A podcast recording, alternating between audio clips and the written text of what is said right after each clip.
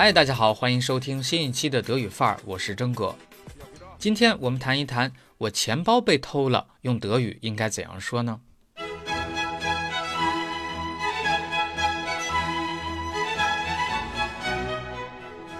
我们先看第一种表达，mir wurde das Portemonnaie gestohlen。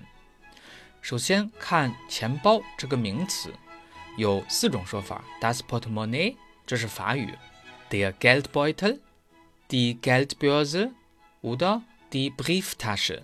那么这四个词都指向钱包，但是从我的个人经历来看，德国人偏爱用法语词 das Portemonnaie。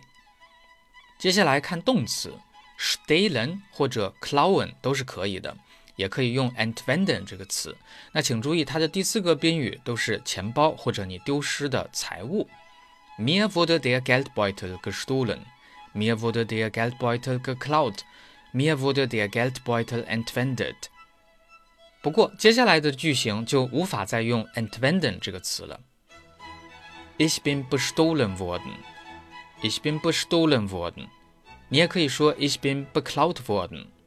那么这里动词不再是 stehlen 或者 klauen，那么主语也不是丢失的物，而是人了。所以这句话体现的只是我被偷了，但是别人是不知道具体丢了什么。第三种，jemand hat mir den Geldbeutel gestohlen，jemand hat mir den Geldbeutel geklaut，jemand hat mir den Geldbeutel entwendet。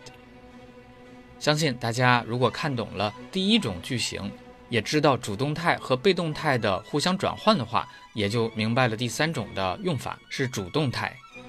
那么我个人判断，德国人一般是用被动态，也就是第一种句型。Mir wurde das Portemonnaie gestohlen。好，最后我们说说报案。口语中可以说 eine Anzeige machen，eine Anzeige machen。Ich möchte eine Anzeige machen. Ich möchte eine Diebstahlanzeige machen.